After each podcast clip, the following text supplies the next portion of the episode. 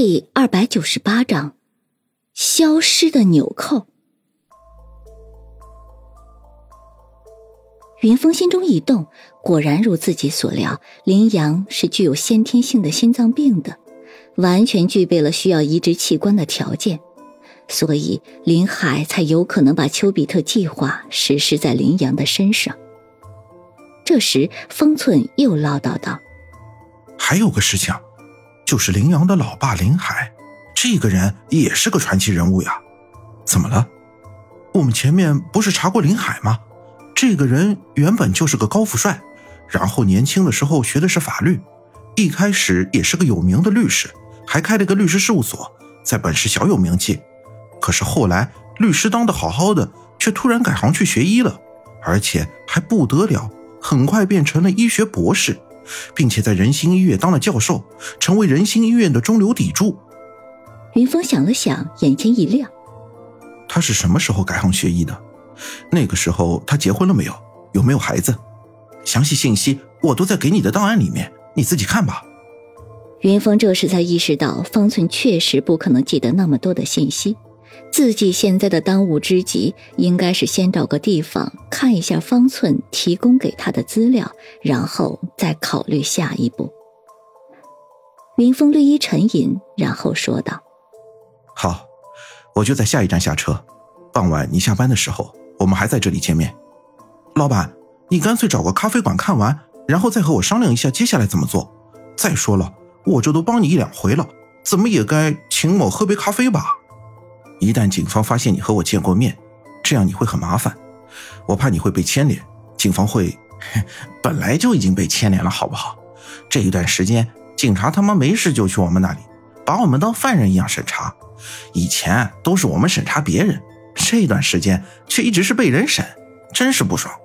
所以呀，当务之急就是老板你赶紧把这个案子给搞定了，为自己洗白，这样我们也就不用老是被警察骚扰了。那让我想想，在哪里比较好？哎你看，那有一个咖啡店，就在那里吧。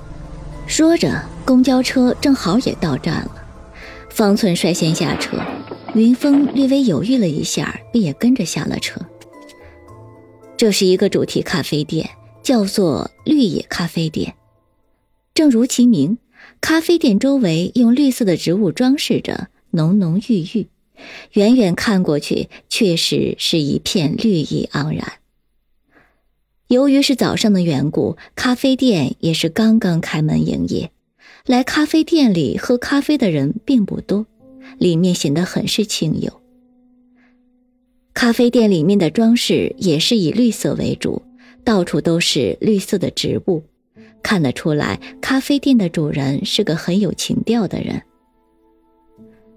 云峰和方寸找了一个靠窗的位置坐下，点了两杯咖啡之后，云峰便马上打开方寸给他的资料。资料果然比上次全面了很多。云峰马上留意了一下林海的资料，发现他是在二十六岁转行做医生的，而根据林阳的年龄来判断，那个时候正是林阳刚出生一年的时间。云峰若有所思。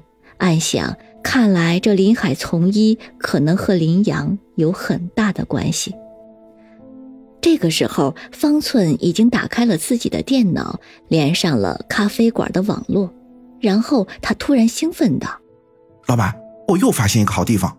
说着，将电脑转过来给云峰看，并仍旧兴奋道：“这个是林阳的脸书主页，我可是翻了墙才看到的，这上面有很多林阳的萝莉照。”云峰也顿感好奇，马上点开了其中的一张照片。这张照片上面的小女孩只有十二三岁左右，笑得很甜，但是容颜秀丽。云峰一眼就认出来这是林阳的照片。云峰一张一张的浏览，果然上面有许多林阳小时候的照片，看来是林阳后来传上去的。看着看着，云峰突然被其中的一张照片吸引住了。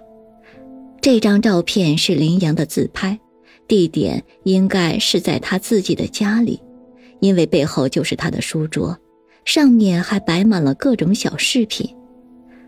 那个时候，林阳应该已经有十六七岁的年纪，已经出落得亭亭玉立。照片中的他扎着双马尾，嘟着小嘴儿，一脸可爱的样子。云峰紧盯着那张照片，一脸的惊诧。方寸凑了上去，随即啧啧叹道：“很可爱嘛，想不到林美女也有卖萌的时候。”云峰却对方寸说道：“你把这张照片传给我。”云峰又看了一会儿林阳的资料之后，便开始看方寸给他的另外两份资料。这两份资料，一份是关于王龙案件的。一份是关于郭清明爱人坠楼的。云峰仔细的看了一遍，却发现了两个非常大的疑点。第一个疑点就是王龙案里面，警方后来在案发现场发现了王龙的手机，可是云峰记得自己当晚来到王龙家的时候，是王龙手机发的短信指引他拿到资料和凶器的。可是那个时候王龙已经死了。他的手机应该已经落到了凶手的手里，那些短信应该就是凶手发的。可是凶手当时在哪里呢？为什么手机后来会在现场找到了？难道那个凶手当时就在现场，只不过是藏了起来？可是自己自从进入王龙家之后，到警方到来，并没有发现王龙家还有其他人。而且那段时间也没有发现有人从王龙家逃走。第二个疑点就是郭清明爱人案，云峰所有的资料都看过了，却没有发现案子里提到死者手里紧紧攥着的那个纽扣。云峰禁不住问道：“关于郭明清爱人的案子，警方难道就没有在现场发现一个纽扣？什么纽扣？”方寸莫名其妙道：“云峰耐着性子说道，那天我也在现场，在警方没有来之前我就已经到了。我记得当时明明看到死者手里紧紧攥着一个纽扣，为什么后来警方却完全没有发现？”